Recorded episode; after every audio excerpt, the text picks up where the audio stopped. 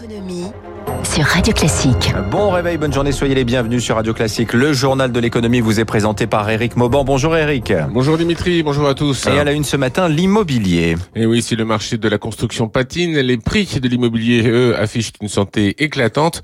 L'indice établi en commun par les notaires et l'INSEE l'atteste, Stéphane Genest. Oui, oui, Eric, hein, avec le nombre de transactions entre mars 2020 et mars 2021 qui atteint un nouveau record, près d'un million cent mille logements ont été vendus dans le pays. Les prix, eux, eh bien, ils sont en hausse. Pour preuve, sur le premier trimestre 2021, ils ont augmenté de près de 6% sur toute la France.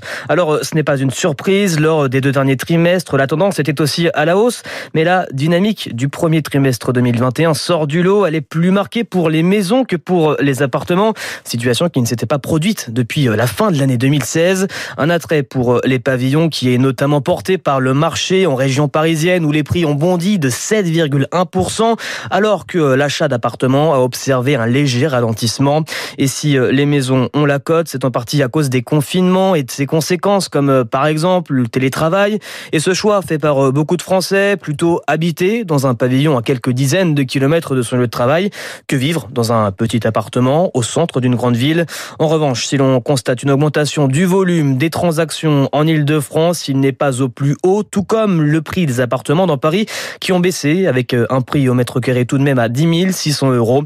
Néanmoins, les professionnels s'attendent à un léger redressement pour le prochain trimestre. Merci Stéphane Genest. Après six années de croissance, le pouvoir d'achat des ménages a stagné l'an dernier. C'est ce qui ressort du dernier baromètre de l'INSEE. Sans la hausse des prestations sociales, eh le pouvoir d'achat aura même baissé. D'ailleurs, depuis euh, la crise sanitaire, eh le nombre de bénéficiaires du RSA, le revenu minimum, a fortement augmenté, plus 8,7% entre septembre 2019 et septembre 2020, alors que les chiffres étaient plutôt stables euh, ces dernières années. L'INSEE révèle également qu'au premier trimestre, 22% des ménages déclarent une baisse de revenus. Les détails avec Émile Villals. Trois confinements, une crise autant sanitaire qu'économique. Sans grande surprise, cette année a été difficile pour bon nombre de Français. Deux ménages sur dix déclarent débuter 2021 avec un revenu en baisse si on compare à mars de l'an dernier avant le coronavirus. Et la perte moyenne est estimée à 290 euros par mois selon ces ménages.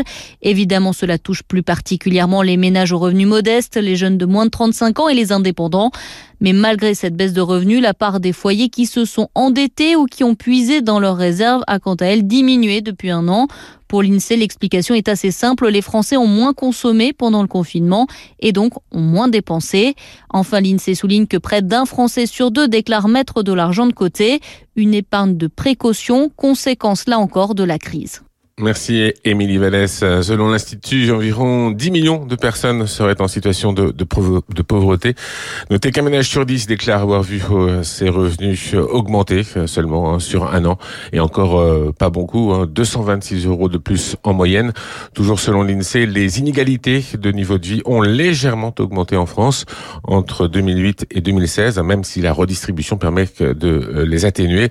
Ainsi, le niveau de vie des 20% des ménages les plus aisés était 4,43 fois supérieur à celui des 20% les moins aisés, contre 4,35 fois en 2008. C'est en tout cas ce qu'indique le rapport de l'INSEE sur euh, les revenus et le patrimoine des ménages. Il est 6h43, c'est le journal de l'économie. Hier, Bruno Le Maire a tranché le coup d'envoi des soldes aura lieu le 30 juin, une semaine plus tard que prévu. Voilà, Bercy voit une mesure euh, plus sage que de décaler exagérément la date. Hein. Cette décision divise les professionnels du commerce. Pour euh, Johan Petiot, le directeur général de la du commerce qui représente euh, les grands groupes comme euh, les Galeries Lafayette ou le Printemps, eh bien c'est une bonne chose. Les enseignes, après euh, trois mois de fermeture pour certaines d'entre elles, ont des stocks importants.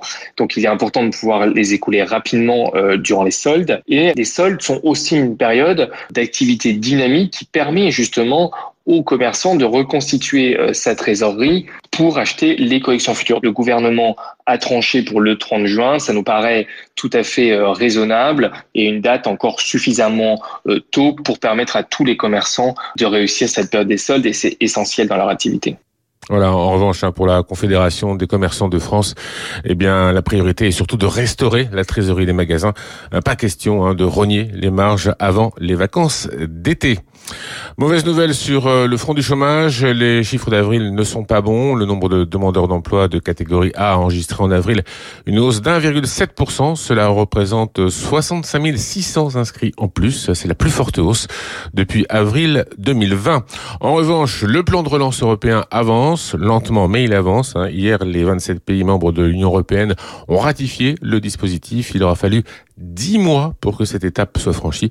Cela va permettre à la Commission européenne d'emprunter sur euh, les marchés financiers pour redynamiser l'activité économique. À la page euh, entreprise maintenant, de bonnes nouvelles chez Airbus. Et oui, l'avionneur se met en ordre de bataille pour une remontée en cadence de sa production. Les sous-traitants doivent s'organiser et se remonter les manches. Hein. Airbus euh, veut augmenter la production de ses A320 Neo. Actuellement, il en sort 40 par mois. Eh bien, la direction se fixe un objectif à 64 appareils d'ici au deuxième trimestre 2023, puis 70 en 2024.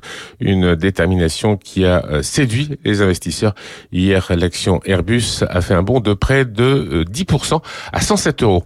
Et puis, à noter aussi euh, un nouveau retard en vue pour le PR de Flamanville.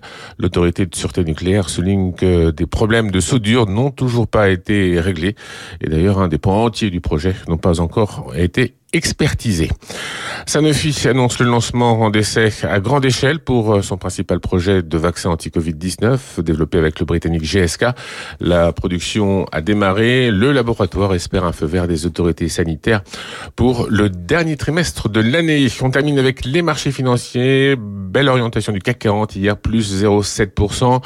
Hier, à Wall Street, le Dow Jones a gagné 0,4%. L'indice S&P 500, plus 0,1%. Les investisseurs attendent la publication aujourd'hui des chiffres des revenus et dépenses des ménages américains, des données considérées par la Fed comme le principal outil de mesure de l'inflation en vue de son objectif qui est, rappelons-le, de 2%. Oui, avec des latitudes. Hein. La Fed qui dit, euh, même si on dépasse 2%, on laissera les choses en l'état euh, pour quelques, pour quelques temps. Merci Eric Mauban. 6h46 sur Radio Classique dans un instant.